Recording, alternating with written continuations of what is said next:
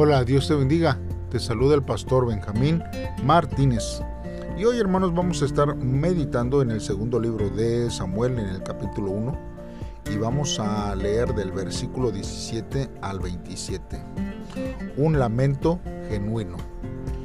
Te invitamos hermanos a que pauses este audio y eh, puedas hacer una oración a Dios para que Él sea el que hable a través de esta palabra a tu vida. Si ya lo has hecho así, pues entonces te invitamos a que eh, nos acompañes a escuchar lo que la palabra de Dios dice. La palabra de Dios dice así.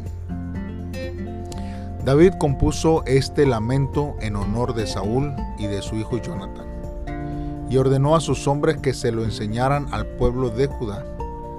Lo llamó el Cántico del Arco, y se encuentra en el libro de Hazer. Ay Israel, tu hermosura ha quedado arruinada en los montes. ¿Cómo han caído los héroes? No lo anuncien en Gad ni en las calles de Ascalón. Esas ciudades filisteas se alegrarían y los infieles lo celebrarían. Que no caiga lluvia ni rocío en ustedes. Montes de Gilboa, que no haya ofrenda de sus campos, porque allí cayó el escudo de los héroes, allí mancharon el escudo de Saúl. Las flechas de Jonathan lograron penetrar el cuerpo de guerreros y derramar sangre enemiga. La espada de Saúl tuvo éxito al matar a muchos de ellos. Saúl y Jonathan se querían mucho en vida, y ni la muerte pudo separarlos más rápidos que las águilas y más fuertes que los leones. Lloren por Saúl, hijas de Israel. Él las cubrió con hermosos vestidos rojos y con joyas de oro. Cómo han caído los valientes en la batalla. Jonathan yace muerto en los montes de Gilboa. Cómo te extraño, mi hermano. Tu amistad fue más preciosa para mí que el amor de las mujeres. Cómo han caído los valientes en la batalla, las armas de guerra han perecido. Muy bien hermanos, pues vamos a estar meditando en la palabra de Dios a través de estos versos. Nosotros vemos hermanos que David era un hombre compasivo y misericordioso. Y ciertamente, hermanos, que la muerte de Saúl y de Jonathan, hermanos, le trajo a él un profundo dolor en su corazón. Por eso, hermanos, David expresó su dolor escribiendo el canto del arco. Este, hermanos, es un canto fúnebre que expresaba su admiración por la valentía de Saúl y de Jonathan su amor profundo hacia Jonathan y su tristeza por la muerte de ambos.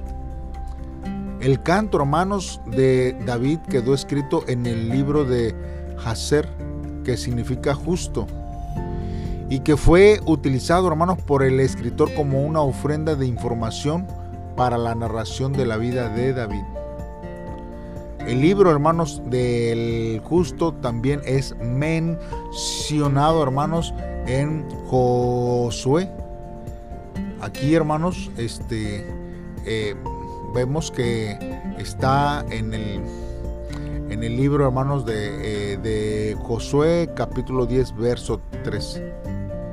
El libro del justo era posiblemente, hermanos, un libro de, de poemas que narraba los grandes acontecimientos de la historia de Israel.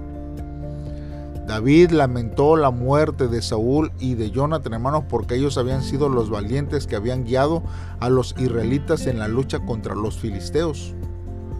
Saúl, hermanos, fue un hombre que manejó con destreza el escudo y la espada, instrumentos, hermanos, inseparables en las guerras de aquel tiempo. Y Jonathan, hermanos, manejó con destreza el arco, Ambos hermanos tuvieron gran velocidad y fuerza física que los hacía unos grandes guerreros. Pero ahora el escudo de Saúl yacía en la tierra como un símbolo de los hechos de aquellos dos valientes que habían muerto. yacía en tierra como si no hubiera sido ungido con aceite. Esta era una referencia a la costumbre de mantener un buen estado el escudo, limpiándolo, hermanos, con aceite. David, hermanos, lamentó la muerte de Saúl porque esa noticia, hermanos, sería una ocasión de alegría para los filisteos. Era por seguro, hermanos, que las mujeres filisteas celebrarían la victoria como una humillación de Israel. David se imaginaba a las mujeres filisteas saliendo por las calles de sus ciudades, Gad y Ascalón, para celebrar la muerte del rey de Israel. Era una humillación, hermanos, que David no deseaba para el pueblo de Israel. David, hermanos, lamentó la muerte de Jonathan porque le tenía un profundo amor que ese amor, hermanos, fuese más maravilloso que el amor de las mujeres. Y destaca, hermanos, el hecho de que era un amor nacido de una amistad leal, desinteresada, duradera y sacrificada. La palabra amor, hermanos, es la palabra hebrea abad. Hermanos, que es 160 eh, veces usada para referirse a toda clase de amor nosotros vemos, hermanos, en Levíticos 19, 18 que dice, no embriaguen rencores ni sean vengativos con sus compatriotas. Más bien amen a sus semejantes como a sí mismos, porque yo soy el Señor. Y aquí, hermanos, se usa para referirse al amor al prójimo. Pero también, hermanos, encontramos en Éxodo 21.5 que dice, pero si el esclavo dice, yo amo a, mi amo, a mi esposa y a mis hijos, y no quiero mi libertad, aquí hermanos se usa para referirse al amor de Dios.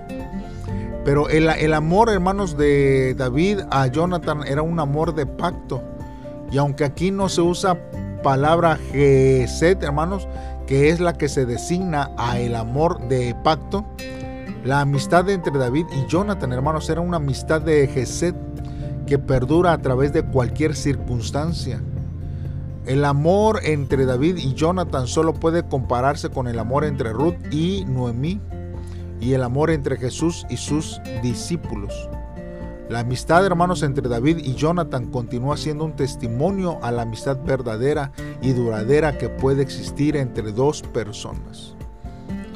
El canto, hermanos, de David termina con un lamento. Cómo han caído los valientes y se han perdido las armas de guerra. Esta expresión, hermanos, nos conlleva a una tristeza, pero también conlleva a la reflexión en cuanto a la manera en que Saúl usó su valor y su fuerza. Saúl no usó su fuerza física junto con la fortaleza que viene de la dependencia de Dios. Tampoco usó Saúl su valor junto con la sabiduría que viene de Dios. Qué triste era ver tanta valentía y tanta fuerza fracasada por falta de sometimiento a la dirección de Dios. Por eso, hermanos, ante la muerte de Saúl, David demostró siempre una gran dignidad, respeto y admiración por Saúl. La muerte de Saúl significaba el camino de entrada al trono para David. Sin embargo, David tomó tiempo, junto con el pueblo, para lamentar la muerte de Saúl. David sabía que era tiempo de luto para el pueblo y que no era tiempo de recriminación, sino de perdón y de búsqueda de la unidad entre el pueblo. La excelencia de espíritu de David la hace notar eh, siempre, hermanos, que, eh, por ejemplo, el comentarista Matthew Henry, él da cuatro aspectos significativos de esa excelencia, hermanos, de espíritu que demostró David en el canto, hermanos. Su generosidad para San Saúl, su gratitud hacia Jonathan, su preocupación por el honor de Dios y su preocupación por el bien público de Israel.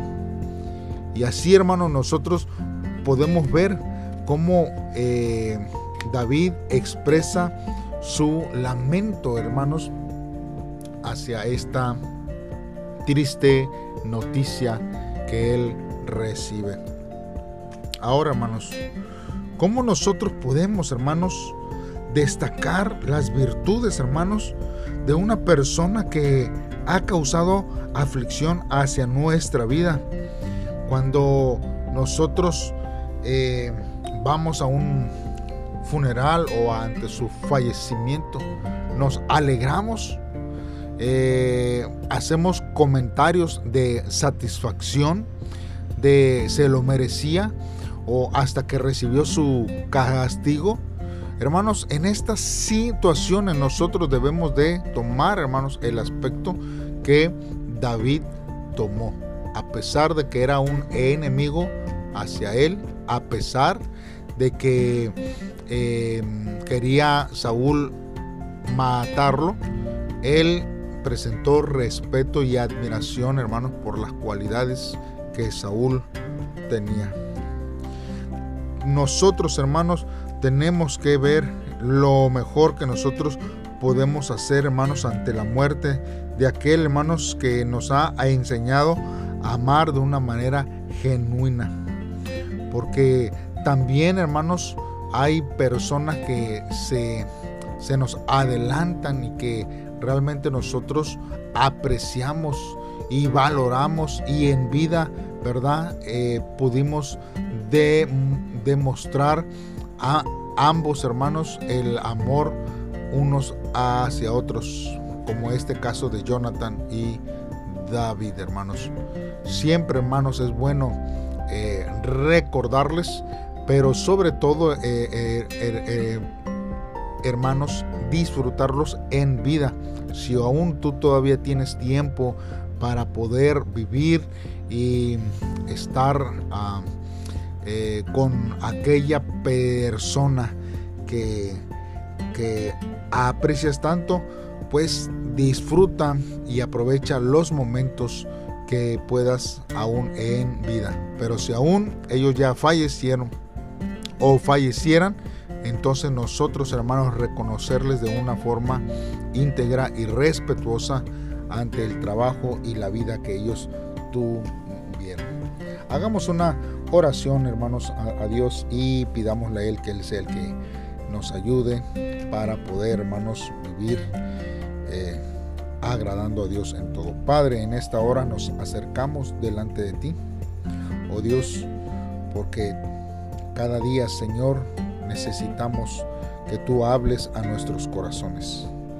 Señor, primeramente te pedimos que nos perdones por habernos gozado del fracaso de los demás y por las veces que los hemos, Señor, eh, quizás consolado con ligereza y no con un corazón sincero. Ayúdanos, Señor, a considerar cuántos, Señor, tú los amas para que nosotros también podamos amarlos tal como son. Son hermanos o que han quizás eh, ante sus circunstancias, perspectivas, eh, hecho lo que eh, han podido hacer. Más ayúdame a que sin crítica, Señor, yo pueda valorar el esfuerzo y los trabajos que ellos pudieron hacer en vida, Señor. Deseo siempre, Señor, imitar tu corazón. Oh Dios, que has amado al hombre incluso cuando eran tus enemigos, a pesar de que te crucificaron, a pesar que eh, te clavaron en una cruz. Oh Señor Jesús, Cristo, tú morías por ellos y decías desde la cruz, Padre, perdónalos porque no saben lo que hacen. Oh Dios, ayúdame a tener un corazón así, Dios, y vivir conforme a tu voluntad. En el nombre de Cristo Jesús te lo pido, Dios. Amén. Bien, hermanos, Dios te bendiga y nos vemos mañana en un devocional más. Saludos y bendiciones.